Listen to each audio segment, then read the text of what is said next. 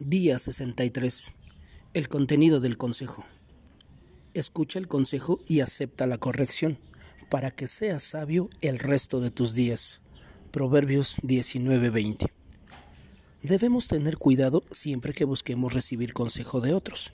Según vimos ayer, el consejo solo debe provenir de cristianos que sepan con claridad cómo escuchar a Dios y que tengan una relación sólida con Él.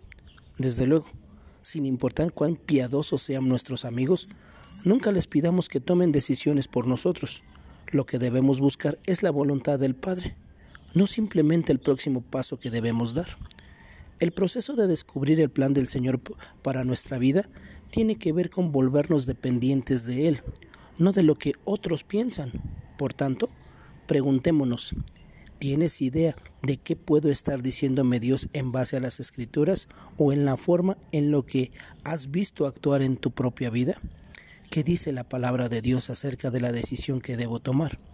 Al estar comprometido en ayudarnos a seguir obedientemente a Jesús, un consejero piadoso estará motivado en guiarte a la verdad, incluso aunque cause incomodidad o duela.